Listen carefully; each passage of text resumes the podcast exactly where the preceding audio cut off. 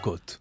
Ora então, bem-vindos a mais um episódio do podcast Bom Amigo, sendo que o locutor residente é Ricardo Couto. E eu comecei mais um episódio deste podcast com uma voz estranha, sendo que esta voz, na minha cabeça, pertence a Libório Sensato. E quem é que é Libório Sensato? Libório Sensato é um senhor clássico, tradicionalista, que gosta de alegria, mas não em excesso. Ele gosta que as pessoas estejam no seu cantinho, mas sem incomodar ninguém. Uh, se bem que eu acho que escolhi pessimamente essa personagem para começar este episódio do Bom Amigo, porque me parece, pelas contas que eu fui fazendo aos temas que trago hoje para falar, que vai ser o episódio mais maroto da história do bom amigo. E eu se calhar não devia ter dito isto com esta voz de creepy sexual, mas agora está feito. E vamos continuar assim. Malta, antes de mais, queria agradecer as mensagens que tenho recebido, eh, tanto se sejam participações para o próprio bom amigo, seja malta a dizer que está a gostar do podcast, está a gostar do regresso, muito obrigado.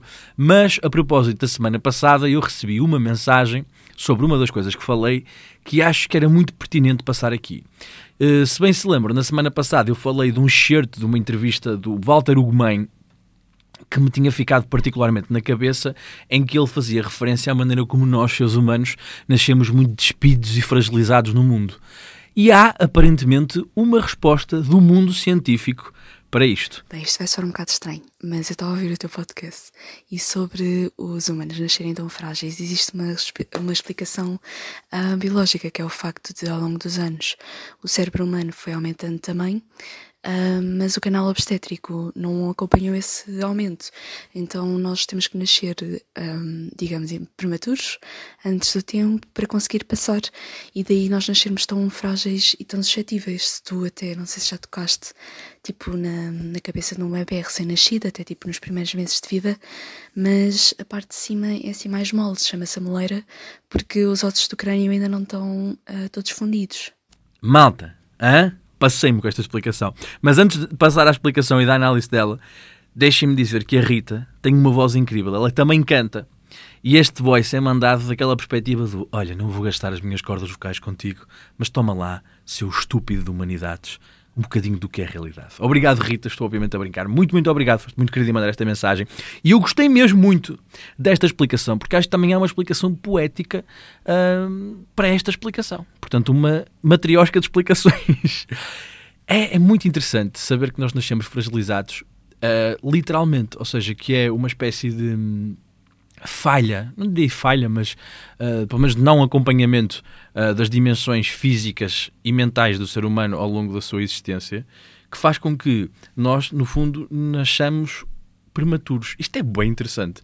Ao mesmo tempo, é super, super interessante esta ideia de que, por muito que a nossa mente se possa expandir, o nosso corpo vai ser sempre uma limitação.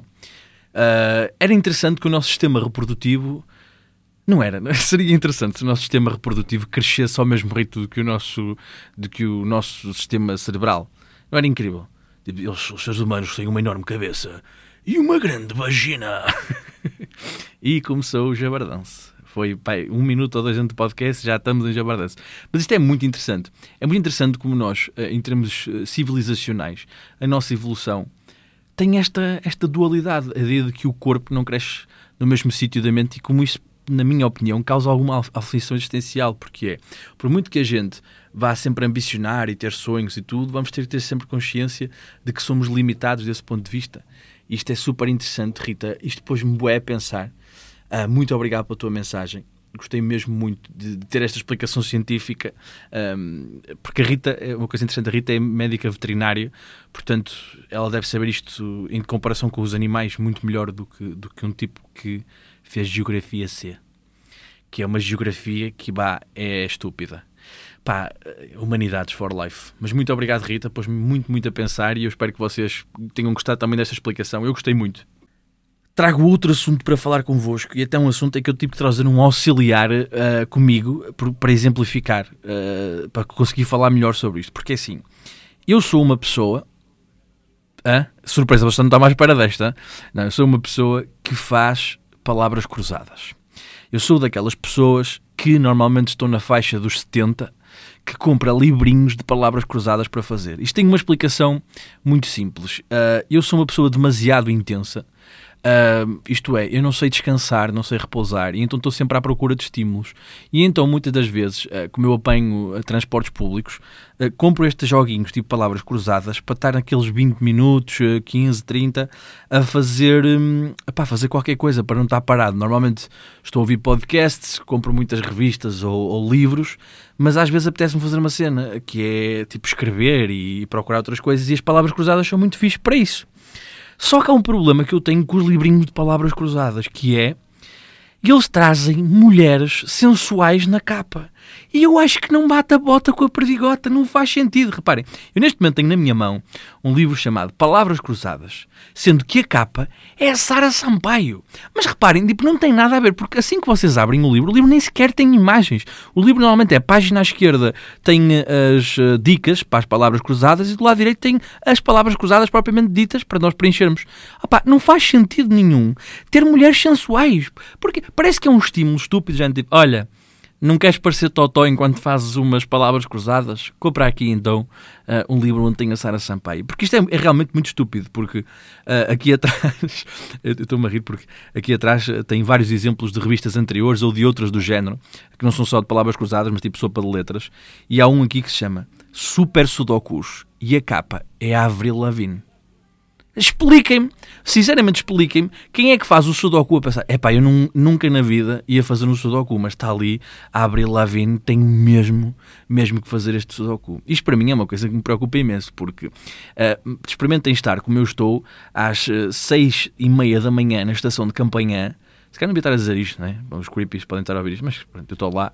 Mas às seis e meia da manhã eu estou em campanha, muitas vezes à espera do meu comboio para ir para, para a rádio e estou a fazer palavras cruzadas. E eu dou por mim a ter que dobrar as palavras cruzadas para que as pessoas possam ver de facto é, um, é, é uma página que tem palavras cruzadas que eu não quero ser um tipo que está às seis e meia da manhã a ver um, um, uma revista que tenha Shakira na capa. Porque sim, aqui na, na revista Sopa de Letras, a capa é Shakira. E repare, isto não ajuda em nada. Isto tem uma fotografia inicial de uma senhora que está à frente de palavras cruzadas. Mas se vocês abrirem as palavras cruzadas, eu vou fazer este exercício agora. Abrindo a página 51 e, por exemplo, número 5, número 5 horizontal, exprime a ideia de semelhança ou origem. Vocês estão a imaginar a Avril Lavigne ou a Shakira a falar sobre isto? Ninguém. Isto é muito estúpido e eu acho que. Uh, se é. O Palavras Cruzadas está assim, associado a uma certa intelectualoide, né? Tipo, ah, é a malta que faz palavras cruzadas, é a malta que tem a, a puta da mania. Confirma-se. É o meu caso. Eu gosto muito disto porque isto é, é coceguinhas no cérebro, percebem? É, é, um jogo, mas é inteligente. Não é o Candy Crush, percebes? Isto é o Candy Crush para pessoas solitárias, percebem? É o, é, Palavras Cruzadas é um Candy Crush para quem já desistiu da vida há muito tempo. Acho que, já que eles estão a tentar pôr pessoas nas capas, mais valia, dando aso a esta intelectualoide, por que não pôr pessoas inteligentes? Tipo, pessoas que são conhecidas pela sua inteligência. Ok, ok, eu admito. Stephen Hawking, se calhar, não é a melhor pessoa para pôr em capa uh, de alguma coisa, né? Percebo isso. Mas sei lá, o Neil deGrasse Tyson, aquele. Uh, acho que é neurofísico. Não, não, não pode ser neuro. Que ele era tipo astrofísico. É aquele pessoa muito conhecida por ser inteligente. Mas estão a ver, tipo, o Eduardo Lourenço faleceu há pouco tempo, porque não pôr, tipo, capas de intelectuais, de filósofos, de pensadores conhecidos nas capas? Porque senão é assim, ah, eu tenho aqui um ímpeto intelectual para ir comprar umas palavras cruzadas e brincar um pouco. Ah, tenho que comprar um livro onde está Heidi Klum na capa. E reparem, mais uma vez, Heidi Klum é um, um dos nomes que está. E eu agora reparo com alguma surpresa que na revista Pensador Só Números, que está aqui representada na contracapa deste livro, tem Ivete Sangal. Porque quem é que põe, quem é que compra um, um, livro de palavras cruzadas por ter Ivete Sangal na capa? Não sei, mas não é caro 2 euros. Às vezes sou estúpido, gasto dinheiro em coisas estúpidas. Mas pronto, malta, não sei se há aí fãs de palavras cruzadas, eu sou, adoro, mas pá, juntem-se a mim neste, pá, neste, nesta tentativa de anular que as palavras cruzadas tenham capas parolas. É que isto é um livro e um exercício difícil. Há palavras que eu não sei fazer. Olha, abri aqui um na, uh, na página 53 deste livro. Reparem que eu estava na 50, para 53 não andei muito, mas quase nenhuma palavra um, eu sei, por exemplo, antigo peso de 16 onças ou 459 gramas. Pá, reparem, eu tenho 27 anos, não tenho 627 para saber responder a isto. Não sei, não faço a mínima ideia. E, e de repente isto não casa, tipo, uma pessoa está a ler aqui, uh, face inferior do pão, respeitando a uva, comer a ceia, haver de distância de diferença, partícula apassivante que indica que um verbo está na voz passiva e depois fecha o livro e está Ivete Sangalo. Não faz sentido, não faz sentido nenhum. Mas olha, eu sou um grande fã de palavras cruzadas e ai de quem me diga ah pá, se não gostas, tira da net. Horríveis. Tipo, não vou, tirar, vou andar com folhas A4, não sou nenhum animal. Né? Tipo, tem que andar com um livrinho, né? com um caderninho. Mas era fixe se fossem um bocadinho mais sobres, sei lá, uma capa azul. Pá, uma capa azul que diz palavras cruzadas. Sei lá. E não ter que pôr uma... Pá, é que parece um, feito por, por aqueles gunas, estão a ver? Tipo, quando a gente anda no secundário e eles têm tipo fotografias de gajas coladas no caderno. Pá, parece isto, parece que o gajo das palavras cruzadas que faz o encadernamento é, pá, é um rebarbardão, pá. Por amor de Deus, pá. Não se pode ser intelectual neste país, pá. Reparem como fiz um reino sobre palavras cruzadas. Neste momento já devo ter perdido cerca de 75% da minha audiência.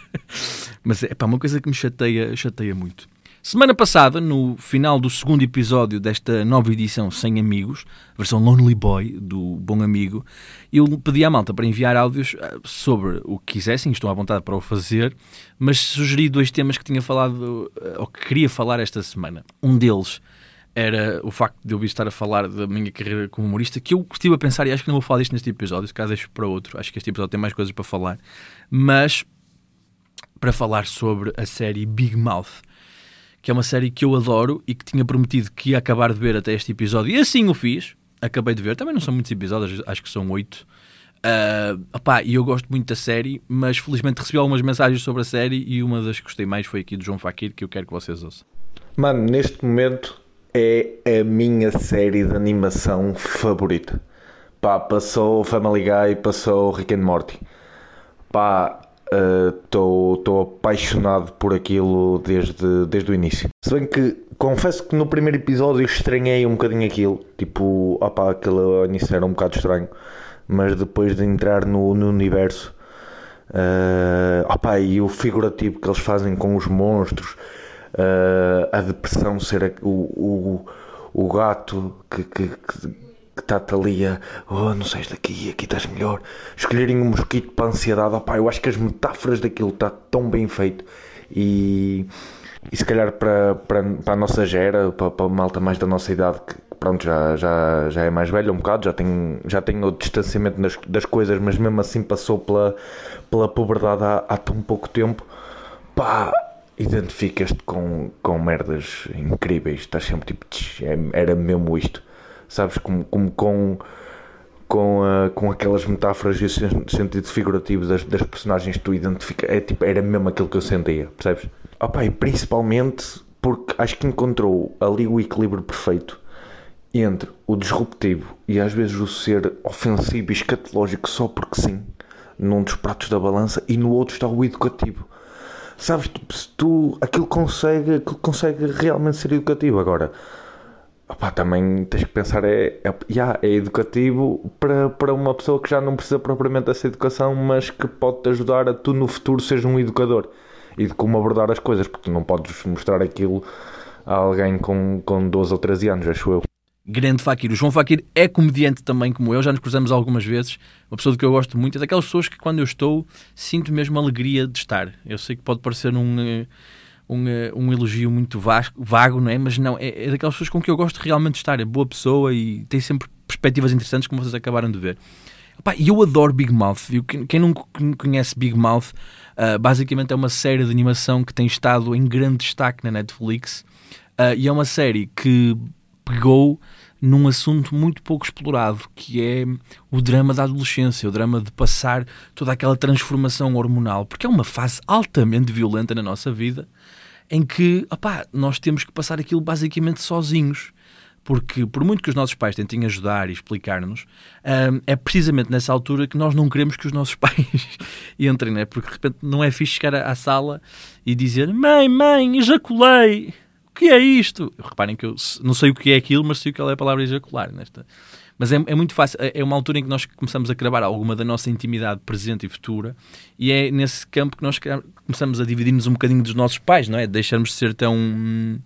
Olhem, pegando na conversa do, do Walter Ugumem, que ele dizia que nós somos um bocado emprestados, eu acho que é nessa altura que nós começamos a desemprestar-nos dos nossos pais, não é? Começamos a ganhar alguma independência, seja de pensamento, seja também física, nesse, nesse aspecto. E Big Mouth faz uma coisa que eu acho inacreditável, que é uh, utiliza a animação como uma arma para falar disto. Há muitas uh, abordagens possíveis na, nas artes e, e muitas das pessoas normalmente utilizam os meios uh, pela sua facilidade ou, ou, por estarem na moda e não há nenhum mal nisso.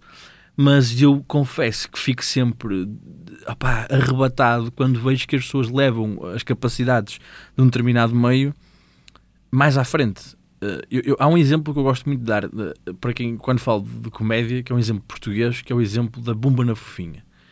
Que eu acho que é uma excelente comediante, mas sobretudo é uma excelente comediante para a internet. O que é que quero dizer com isto? Quero dizer que ela é, seria e será sempre uma excelente comediante independente no termo lato, mas quando nós vemos os vídeos da Bumba na Fofinha, do qual eu gosto bastante, dos quais eu gosto bastante, um, é porque ela sabe aproveitar aquele corte, sabem? É tipo, aquilo tem um. Aquilo só, não é só funciona ali, mas funciona especificamente para o local onde é feito. E há. Quando, ela, quando isso acontece, quando as coisas são feitas a partir da linguagem, há um campo novo. E eu acho que Big Mouth faz isso porque. Uh, New York Times, reparem, reparem como eu ponho Boomer no Finha, New York Times, assim. E redes francos. Só três, três referências assim uh, estranhas, mas na mesma frase. Mas o New York Times uh, pôs uma, uma referência, acho que foi uma, até uma crítica à nova temporada de Big Mouth, que é a quarta, e, e, faz um elogio que é um elogio rasgadíssimo aos criadores da série, porque eles dizem que o, o Nick Kroll, principalmente, que é o, o principal autor desta série, Uh, o comediante, que assume, são quatro criadores, mas ele é o rosto principal desta, desta série, o Nick Kroll, uh, diz que é o primeiro artista a retratar nos, nestes meios a adolescência e todos os seus calvários. E isto é muito, muito interessante. Claro que não é o primeiro artista a tratar, porque eles, quando, quando eles dizem isto, querem referir-se sobretudo uh, a, uma atenção, a uma atenção mainstream, uh, a uma atenção completamente focada nesta área e não uma série que pode abordar pontualmente estes temas. Ou seja, é uma, é uma série que se crava numa certa tensão, que é a tensão de, pá, desta efervescência hormonal que é a nossa adolescência. E isto é muito bem visto, porque se repararem, todas as grandes tensões humanas têm filmes sobre isso. Pá, a guerra tem milhões de filmes, não é? Sei lá, tem o. Um, o Apocalypse Now, que eu sou muito fã, salvar o, o, o, não, o, é, o resgate do, do, sol, do soldado Ryan, Ryan, não é do privado Ryan, porque isto é uma, seria uma tradução muito lata em português, mas existem enormes filmes sobre a guerra, não é? O Full Metal Jacket e essas coisas todas. Existem muitos filmes sobre os dramas amorosos com que nós passamos, mas este drama, que é o drama da adolescência, é uma coisa muito, muito traumática para, para a maior parte de nós. Essa mudança é sempre brusca não tem muitas obras sobre isso. E eu acho que, por um lado, essa questão está altamente relacionada por ser, sobretudo, uma revolução sexual que acontece nas nossas vidas. E normalmente o sexo e essa cultura sexual foram, não só agora, mas historicamente, reprimidas uh, do debate público, não é? De falar isso uh, abertamente. As pessoas têm um bocadinho mais de, de tensão para falar sobre isso. E ao mesmo tempo, acho que isto também se deve ao facto de das pessoas não quererem fazer um exercício de autoanálise, porque quando nós nos lembramos da nossa adolescência, Pá, é impossível nós não termos cringe em relação ao que se passou. Quem é que teve uma adolescência feliz? Quem é que se sentiu uh, sempre bem na adolescência? Ninguém, certo? Acho que isso não faz parte. E se sentiram muito bem e são felizes, um, odeio-vos, porque odeio pessoas felizes, mas segundo, odeio essa ideia de que alguém pode ter passado por aquela fase e não ter sentido vergonha, não se sentir ridículo, não se sentir desfasado. Acho até que é impossível ter passado essa fase sem, sem isso. Opa, eu, o que eu adoro nesta série, em Big Mouth, é, é a maneira como isso o Fakir falou muito bem. Esta existência de quase dois campos, que é um em que eles são quase pedagógicos, em que quando se fala daquilo, aquela série é excelente para nós vermos com os nossos futuros filhos. Atenção, eh, eu acho que se um dia tiver um filho, mostro desta série porque é, é brutal para esse aspecto. É para, para banalizar, um, não no mau sentido, não é para dizer que aquilo não importa para nada, mas é só para dizer a toda a gente que nós passamos por aquilo. Não perceber, tipo, é, sentimos um bocadinho menos sozinhos ao ver aquela, hum, ao ver aquela série. E depois a série tem uma, uma componente uh, muito uh, in your face, não é? Quase escatológica, como o Fakir diz, que é. Que é interessante conviver com esta parte pedagógica. E eu acho que não, não devíamos desfasar o facto de isto ser também animação nesse sentido. Porque quando é animação, permite-nos uh, projetar algumas ideias Uh, que acabam por diminuir a vergonha, estão a perceber? Ou seja, se aquilo fossem pessoas, alguma daquelas situações, nomeadamente tipo sentir as primeiras ereções ou sentir apetite sexual, ainda por cima naquela altura o apetite sexual não é uma coisa, um, controlável e segundo, que nós saibamos lidar muito bem com isso, não é? Se aquilo ganhasse uma dimensão de filmar pessoas a fazer aquilo, era capaz de ser muito mais vergonha alheia do que todo o universo da animação permite, não é? E depois esta ideia de que todas as pessoas têm um monstro hormonal que é basicamente aquela vozinha na, na, na, no fundo da nossa cabeça que nos aparece naquela altura e que nos uh, dá uma machadada na inocência, não é? De repente só queremos saber de pizzas, mama, cu, cona e essas coisas. Cona. Disse a palavra cona no podcast, finalmente. Pausa para dizer que a palavra cona é das minhas favoritas. E vou-vos dizer porque é que é. Eu sei que é uma palavra feia, é uma palavra horrível até e muito gráfica, mas eu adoro a palavra porque é das poucas palavras que não foi banalizada. É das poucas palavras que, quando ainda é dita, tem um impacto. Sei lá, as asneiras, por exemplo, tipo merda. Tipo, merda já não tem impacto nenhum. Que merda. Vamos saber agora, cona. Depois já enche a boca, né? Cona. E eu adoro a palavra cona. É uma das minhas palavras favoritas. Que liberdade de poder dizer isto. Ai, sinto-me tão feliz por poder dizer a palavra cona no mesmo podcast onde já referi o New York Times. Portanto, vou fazer uma frase que é New York Times dá-me na cona. que estupidez que isto, ai meu Deus, eu estou a ficar um, um jabardão do pior. Mas gosto muito de Big Mouth, estavas a dizer, e há um conjunto de coisas em que Big Mouth me pôs a pensar em relação à minha própria adolescência. Eu não tive uma, uma adolescência muito fácil, porque foi na adolescência que eu comecei a sentir algumas das coisas que, que por acaso são retratadas nesta temporada da série, já tinham sido começadas na terceira temporada, que são normalmente a depressão e a ansiedade, que são dois amigos, tal como na série, são representados como amigos muito próximos. A depressão é uma gata e, um, e a ansiedade é um mosquito, o que eu acho brilhante. Acho mesmo brilhante, porque de facto a ansiedade é, é, é tipo um mosquito naquele sentido de nos estar sempre a chatear, de ser uma coisa que facilmente aparece e desaparece. Um, mesmo quando nós não estamos a contar, aparecem os mosquitos, os mosquitos estão em todo o lado e nós temos ansiedade. Para quem sofre de ansiedade como eu, é, é tipo, ok, é, é, de repente eu tenho medo de coisas que são válidas, mas também tenho medo de coisas que não são válidas, sei lá. Às vezes estou na rua e tenho medo de virar na, na próxima rua, às vezes estou no metro e tenho medo do que é que me pode acontecer, mas também já saltei de um avião e tenho medo, e acho que aí nesse sentido a ansiedade fez, uh, fez algum. Ou melhor, que nessa situação uh, a ansiedade fez sentido. E é muito interessante a maneira como eles introduzem estas coisas eh, da depressão e da ansiedade como coisas que acontecem a grande parte das pessoas. E eu nunca tinha pensado na, na, na possibilidade empática uh, deste tipo de reflexão, que é tipo, já, yeah, eu passei por esta merda, uh, ainda passo, mas mas cá não sou o único a passar isto nesta altura. Porque eu me lembro de grande parte das dúvidas e grande parte dos anseios que tive na altura. Lembro-me da ideia de descobrir o corpo, é uma coisa muito estranha porque há uma certa pressão. Eu não sei, eu desculpem, mas vou falar sobretudo da perspectiva masculina porque é a única que eu vivi e eu vou falar de uma perspectiva que é eu nunca me senti alinhado com essa perspectiva. Eu nunca fui uh, super uh, masculino, uh, nem correspondi a essa expectativa. E aliás, o facto de não corresponder a isso fez com que grande parte do meu processo tenha sido atribulado, porque eu sentia a pressão, por exemplo, dos balneários quando a malta dizia, pá, já tenho pelos no, nos tomates. Sei lá, e eu ficava tipo, é suposto ter pelos nos tomates, eu não quero mostrar os meus tomates a pessoas. E naquela altura as pessoas exibiam-se, né? porque começava a aparecer, ninguém sabia muito bem o que é que era.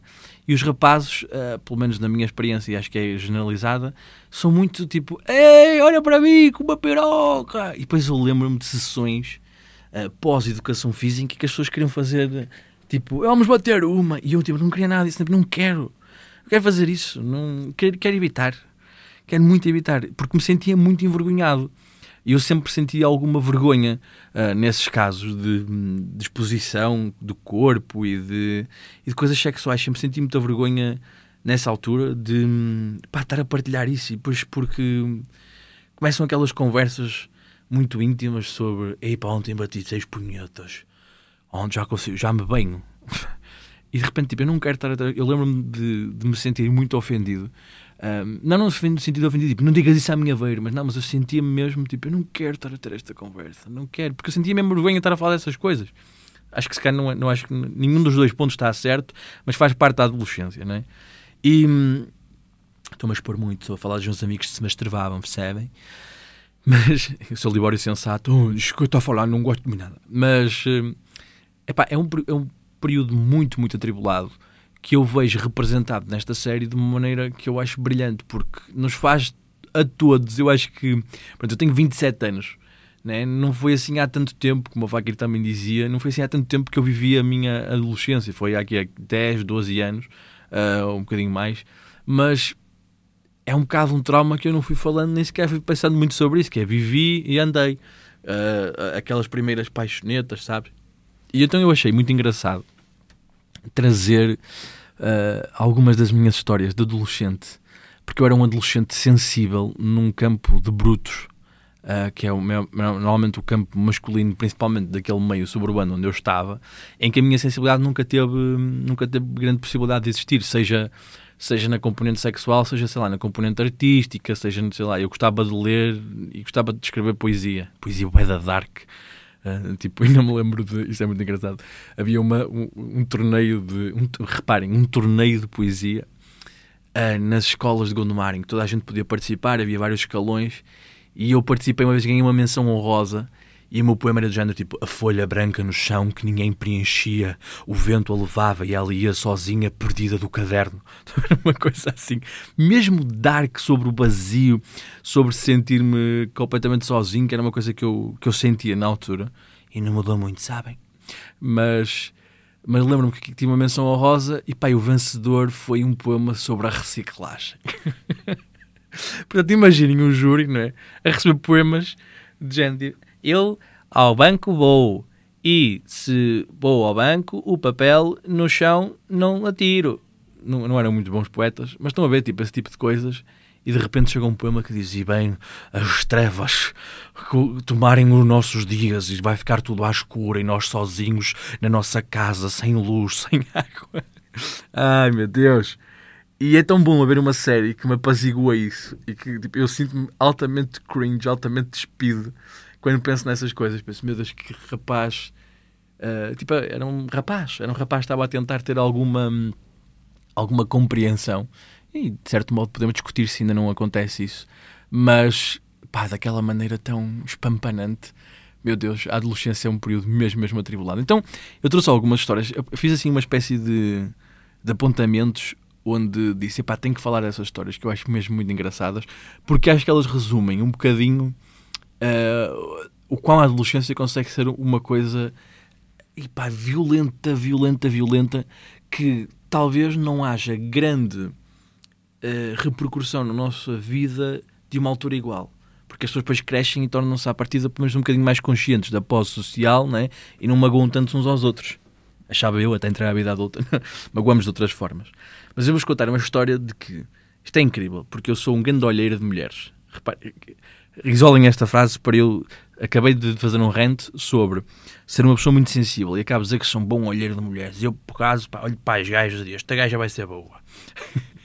Mas o que aconteceu foi que eu andava no nono ano e apaixonei-me por uma rapariga do sétimo, que era a Diana, Diana Sofia. Naquela altura as pessoas tratavam-se por primeiro e segundo nome, sabem?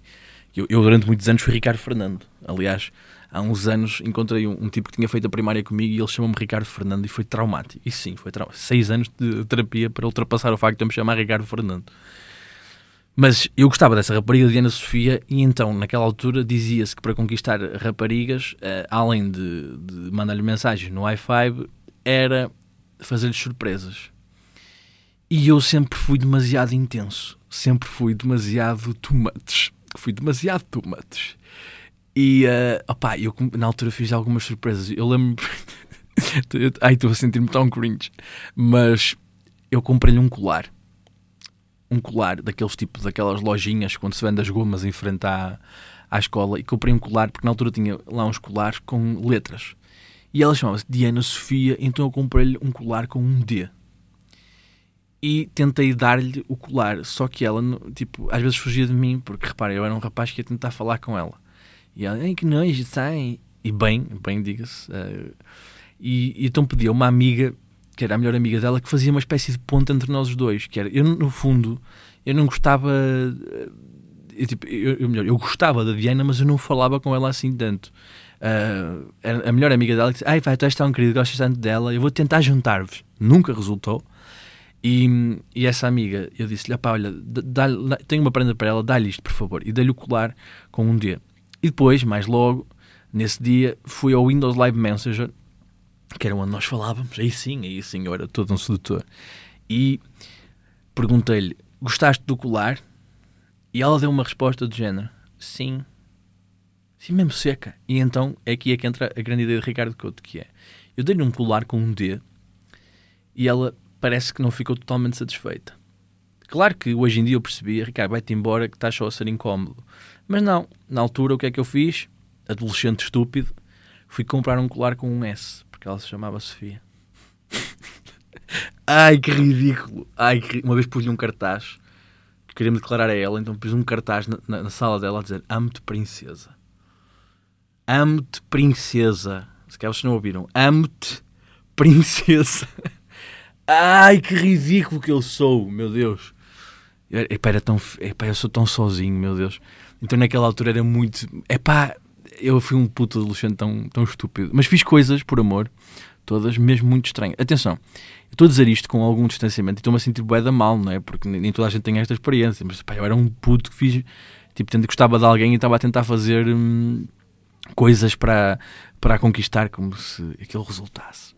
Mas eu lembro-me que ela jogava futebol na equipa de futebol feminino da, da, da, escola. E eu queria chamar a atenção, queria estar em contextos com ela para falar com ela. Então o que é que eu decidi fazer? Decidi, quando reparei numa educação física que havia inscrições para ser árbitro dessas competições, inscrevi-me para ser árbitro. E então eu andei muitas vezes pelo país a viajar para ser árbitro em jogos de futebol onde ela jogava houve um dia em que ela deixou de jogar futebol e eu estava na mesma inscrito como árbitro. Então, durante muitos fins de semana da minha vida, fui sozinho. tipo, eu sou de Gondomar e para que ficavam tipo uma hora de Gondomar, sozinho na caminhoneta com a, com a restante equipa de futebol feminino, que, by the way, não me prestava atenção nenhuma e bem. Isto tudo por amor. Não é mesmo triste? Ai meu Deus, que triste. Mas acho que a melhor história que eu tenho da adolescência com essa rapariga, uh, que acho que este foi o meu período pior de todos, uh, em termos de. Foi a primeira vez que eu, que eu tive apaixonado. Uh, achava eu, não é? Na altura, não é? E então foi o período em que eu fiz mais estupidez. Achei que tinha que dar prendas e fazer surpresas, porque lá está, era aquilo que as pessoas me diziam. É tipo, se tu gostas dela, tens que, é, tens que lhe dar prendas. Aquela ideia um bocado de meio filme romântico, meio sociedade patriarcal, uh, clerical dos, dos anos 50, 40. Eu nasci no meio, no meio dessas duas coisas. E. Uh, e então, opá, eu gostava dela, né? E, um, e uma vez consegui, através dessa melhor amiga dela, que essa melhor amiga gostava de um tipo que andava na minha turma, mas que tipo sempre foi uma besta, nunca gostei dele. E hum, opá, só que ele. E ela também já tinha um namorado, uma cena, uma cena assim, namorado naquela altura. Tipo, uma namorada era tipo, uma vez fomos no mesmo lugar numa visita de estudo, namoramos. Uh, quanto tempo é que vocês namoraram? Ah, foi o tempo da visita de estudo. mas, e eu consegui uma ida ao cinema que era supostamente em casais, que seria a Sofia e essa melhor amiga dela, iam comigo e com esse rapaz da minha turma. Sendo que o rapaz da minha turma estava interessado eh, na melhor amiga da, da Diana, acho que já tinham sido namorados, whatever. E estava tudo supostamente combinado. Ele disse-me: Olha, eu consegui falar com elas, vamos ver o Homem de Ferro no Parque Nascente. Portanto, reparem como, como como aqui o menino não brinca em serviço, era um plano romântico a sério. Pegarem duas raparigas e ir ver o Homem de Ferro. Então fomos, e quando nós estamos a caminho da sessão de cinema do Homem de Ferro, o, o Vitor Hugo, que era esse gajo que eu não posso, não suportava na altura, recebe uma mensagem da outra rapariga, que era a Catarina, dizer assim: Olha, eu não vou. E então isto passa de ser um double date para eu, um rapaz da minha turma e a rapariga de quem eu gosto. E eu, já inteligente para umas coisas, muito burro para outras, penso, mas se a amiga dela vem, será que a Sofia, a Diana Sofia que eu, que eu gosto, também vem? É um bocado estranho. E então as palavras reconfortantes de Vitor Hugo, no pico da adolescência. Ricardo, eu vou dizer uma coisa. Eu vinha com a cena de estar com a Catarina, mas se a Sofia vier e ela quiser alguma coisa, meu menino, ficas ali a ver, porque eu não, eu não vim gastar 5 euros para nada. Isto aconteceu. Basicamente, o gajo que foi comigo e que me tinha arranjado o double date disse que pá, eu se calhar vou comer a tua gaja. Peço desculpa por esta, por esta linguagem, mas digo, ah, eu vou estar com a tua rapariga, já que a minha não quer nada, se a tua quiser, olha, vai a tua. E reparem como a minha adolescência é profundamente traumática, porque obviamente que a Diana Sofia não apareceu e eu acabei a ver o Homem do Ferro com o Vitor Hugo. Eu lembro plenamente de estar mesmo triste a ver o filme, estava mesmo de coração partido e estar tipo a comer pipocas e a beber Coca-Cola e a meio do filme o Vitor Hugo como se nada fosse. E eu, nesses momentos eu acho que senti tipo, como é que este gajo não sente vergonha nenhuma? E ele virou-se para mim e disse: Está-se a fixe o filme. sei lá, não sei, estou demasiado ocupado a sentir-me triste, destroçado porque o amor da minha vida foi embora. Ai, pá, meu Deus. E eu falava com ela num Windows Live Messenger, como estava a dizer. Ai, está a ser mesmo libertador. Eu falava com ela no Windows Live Messenger e, um, e ela foi a minha primeira manifestação de ansiedade na minha vida. Que eu não sabia o que era e só antes depois é que comecei a perceber que era um problema mais grave de, de, de depressão e de ansiedade. Porque foi quando ela aparecia no Messenger, aparecia aquela cena dizendo Diana Sofia acabou de entrar. E eu começava a tremer, a ficar mesmo com muito medo. E quando ela falava para mim, ou eu tentava falar para ela, eu vomitava. Hã? Porquê? Porque era já uma manifestação da minha ansiedade. Eu não sabia. Eu ficava tão nervoso uh, perante aquela ideia de estar a falar com alguém, de estar apaixonado, de estar a abrir-me emocionalmente, que vomitava. Eu emagreci, houve ali um período em que eu emagreci muito mesmo. Uh, tenho umas fotografias em que, estas são as únicas fotografias da minha vida em que eu estou magro, e foi por causa disso. Foi porque eu gostava de uma rapariga e vomitava quando ela falava para mim. Hã? Reparem como a adolescência. Isto é muito. Tudo o que eu acabei de dizer. Agora, passados 10 anos, mais de 10 anos, obviamente, isto já foi, tipo, eu andava para no nono, já foi há, há 15 quase. Tipo, isto é profundamente engraçado agora. Mas reparem o que é ter vivido esta violência na altura. Isto foi a pior coisa da minha vida. Isto foi tipo horrível. E eu acho que esta história específica da Diana Sofia, que reparem como eu sou um bom olheiro de gajas, que há bocados que não acabei isto, desculpem não, não, não ter acabado esta ideia ela foi segunda classificada. Ah, isto há poucos anos, para há dois ou três. Foi segunda classificada no concurso Miss Portugal. Portanto, reparem como eu também já desde novo tirava muito para cima da minha liga e se calhar também não devia, não é? Epá, mas é, é muito interessante. Vejam esta série se não viram ainda.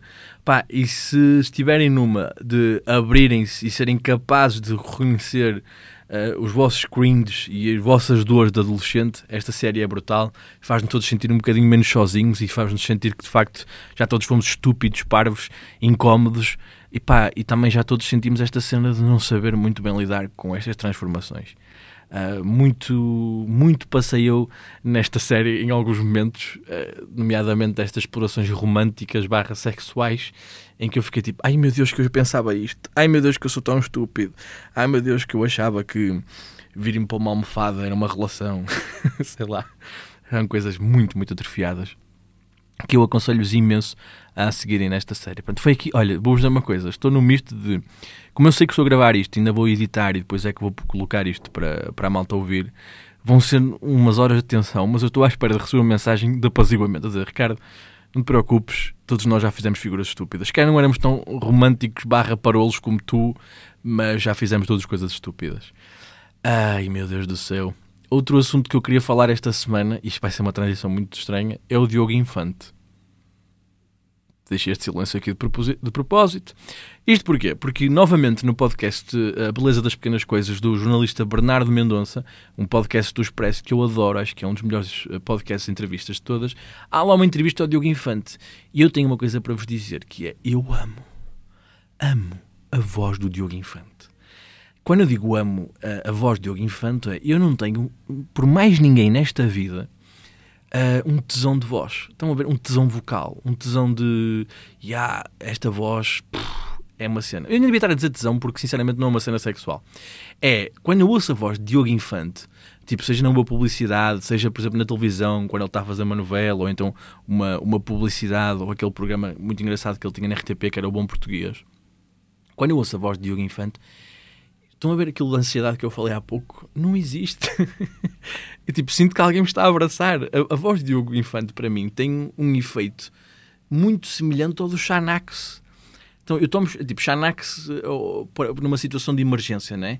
Tipo, não preciso, eu meto um áudio de Diogo Infante. Não é preciso, é, é incrível. Eu vou explicar que quando eu ouço a voz de Diogo Infante, eu acho que a minha próstata faz tipo.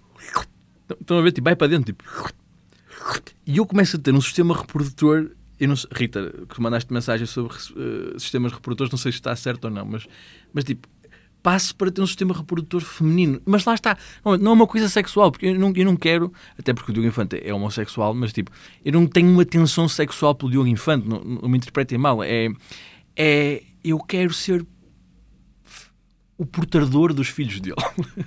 eu quero ser pá, quero ser eu uh, a fazer a gestação dos filhos de Diogo Infante. É o efeito que aquilo tem. E eu ouvi a entrevista dele e ele diz-me uma coisa inacreditável, que é esta voz que ele tem é treinada.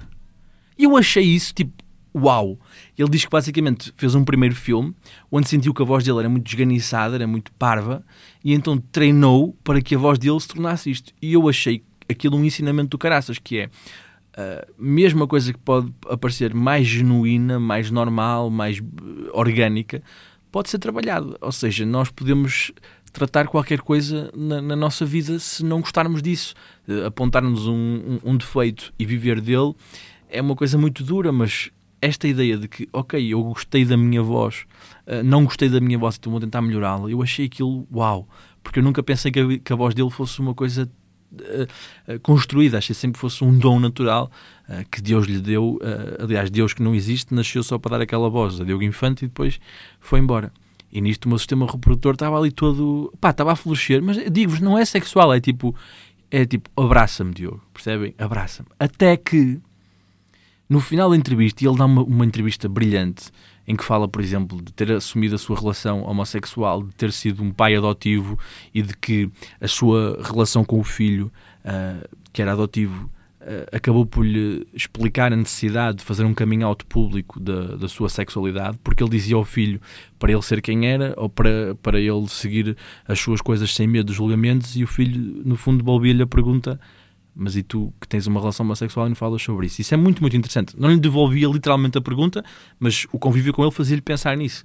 Super interessante, um percurso genial, um percurso de um tipo que é muito solicitado, mas que ao mesmo tempo tem um, aparentemente uma vida pessoal bastante segura, bastante sólida. É tipo um exemplo uh, de. É um exemplo de bom senso, de moderação, de simpatia. Adorei. E nisto tudo, estou ali uma hora e tal marinado na voz de Diogo Infante e ele, para aí na última pergunta, para aí na última pergunta, estão a falar do facto do tipo ter uma personalidade muito vincada e de ser muitas vezes teimoso. E Diogo Infante diz: Pois, mas isso é de eu ser gêmeos. Meus amigos, a minha próstata voltou, o meu sistema reprodutor feminino secou, que eu não percebo, não percebo esta cena das pessoas acharem que a sua personalidade é influenciada é influenciada pelo signo. Porquê? Porque é que pessoas inteligentes acham que os signos são uma cena? Eu já sei que há malta que está a isto a dizer ah, isto dos signos que vem nos jornais é uma estupidez. Mas se tu fizeres o teu mapa astral, é pá, que se lixe o mapa astral. Opa, eu acredito, eu até vou-vos dizer uma coisa, eu acredito que se nós, uh, sei lá, se nós somos seres uh, que estão, que fazem parte da natureza, a nossa, a nossa vida pode ser influenciada por aspectos naturais. Isso eu concordo. Acho que, é, por exemplo, se, acho que viver na, num, num, ambiente verde e, e, em que nós possamos estar mais atentos, por exemplo, à vida animal, acho que isso tem um impacto na nossa vida. Acho que é possível, até um impacto na nossa personalidade, porque acho que não somos só seres sociais, acho que não somos. Acho que isso pode ter mesmo um efeito biológico na maneira que nós nos relacionamos com o mundo. Acredito nisso plenamente. Até acredito que, do, ponto de vista social, nascer em janeiro não é a mesma coisa que nascer em dezembro. Um, isto porque eu vi um estudo muito interessante há uns tempos de um pai, coisa que meu pai nunca faria por mim, de um pai que estava farto que o filho, jogador de futebol, uh, fosse, acho que era colocado de parte nas equipas, porque, porque imagine, ele, nas camadas jovens, o filho tinha nascido, se não me engano, mais tardiamente, era tipo de. Ele tinha nascido em janeiro, acho eu E então jogava com rapazes que tinham nascido uh, no, no, no, ano anterior e que já tinham tipo 5 ou 6 meses de avanço um, genético. Bah. O que pode parecer ridiculamente pequeno, mas o pai comprovou através de um estudo que nestas idades essa pequena diferença de meses tem uma tem uma, um impacto, ou seja, os putos que têm mais 5 ou 6 meses comparados com aqueles que, que têm menos, no fundo estão mais habilitados fisicamente, o que faz com que num, num, desporto como o futebol, que é um desporto que tem algum contacto, isso faça com que os tipos que tenham menos tempo acabem por ser colocados no banco, não jogar e ser prejudicados pela sua própria idade. E o pai descobriu isso para o filho. Reparem quão incrível isto é. E o tipo, o gajo conseguiu descobrir isto, mudou o filho de país e o filho hoje em dia é internacional por um país qualquer no futebol. Isto porque o pai, aos 12 ou 13 anos, começou a fazer estudos e enviou-os para, para as federações de futebol, inclusive passou para aquelas tipo UEFA e FIFA, para comprovar que existe uma, uma injustiça na maneira como o, as idades são organizadas. E reparem, nunca o meu pai tinha metade deste trabalho para fazer isto, mas ele fez isto. Isto quer dizer que lá está, nascer num determinado mês pode fazer com que nós hum, tenhamos uh, diferenças. Eu até acredito, não numa perspectiva tão técnica, não é? Uh, porque isto tira-nos habilidades, ou pelo menos condiciona-nos a vida num certo aspecto. Acho que, por exemplo, nascer uh, em janeiro e, e, nascer em agosto deve ser coisas muito diferentes, porque as pessoas, a experiência social, a experiência social de ah, festejei todos os meus aniversários com pessoas na escola. Ou eu, eu, por exemplo, nasci nas férias de verão grandes, nunca festejei o meu aniversário com mais de 4, 5 pessoas. Acho que isso pode ser uma diferença a nível social. Agora, dizerem que isso se chama Capricórnio, Sagitário, uh, Carneiro, é pá, não. Não, tipo, pessoas que mandam mensagem à mãe a perguntar que horas é que eu nasci para poderem preencher a porcaria de formulário de adesão do CoStar, é pá, para mim não dá. Está bem? E eu sei disso porquê? Porque eu já fiz isso. Já fiz isso e depois uma pessoa diz assim, apá, aquilo é muito impactante. E há, mas analisem aquilo e veem se aquilo não é um bocado vago. E há, é, é tipo, eh, tens 27 anos. 27 anos, não é, Ricardo? Então é assim, ui, tens aspirações laborais que ainda não seguiste. E ah, é verdade. Claro, estou nessa fase da minha vida. Se calhar, se for uma pessoa de 50 anos que vai lá dizer assim, se calhar precisas de repousar. Vem verdade, tenho 50 anos, uma vida de trabalho em cima, estou cansado, bem visto. Nunca sabia disto se não fosse uma aplicação ou então o meu signo. A dizer, pá, não acredito, lamento, morreu até. Olha, murchou, murchou a minha próstata. E é assim esta expressão para acabar o episódio de hoje. E, portanto, para a próxima semana, acho que sim, vou falar sobre algum do meu percurso na, na stand-up comedy. Bem, malta que eu visto e que pode ser entusiasta de stand-up comedy ou queira saber alguma coisa, tipo, nem que seja aquela coisa, tipo, qual é que foi o teu pior espetáculo, qual é que foi o teu melhor espetáculo. Façam perguntas sobre o, o stand-up, que eu acho uma arte incrível, a stand-up. E, e acho que vou falar também do Natal, até porque acho que é um bocadinho uh, incontornável falar do Natal na próxima semana, mas eu quero explorar o Natal por um ângulo diferente. E queria perceber, eu sou a única pessoa que fica um bocado triste no Natal. Eu fico um bocado nostálgico no Natal, é uma espécie de. Eu percebo a alegria, gosto muito do espírito das pessoas, gosto muito quando as pessoas se entregam ao Natal, mas há uma parte de mim que fica um bocado triste no Natal. Portanto, olha, se tiverem áudios para falar sobre isso, enviem-nos e se quiserem falar sobre rabanadas e sonhos, também podem falar à vontade. Grande obrigado por terem ouvido mais um episódio do Sem Amigos, sendo que este tem o título Fazer as Palavras Cruzadas na Minha Adolescência com o Diogo Infante.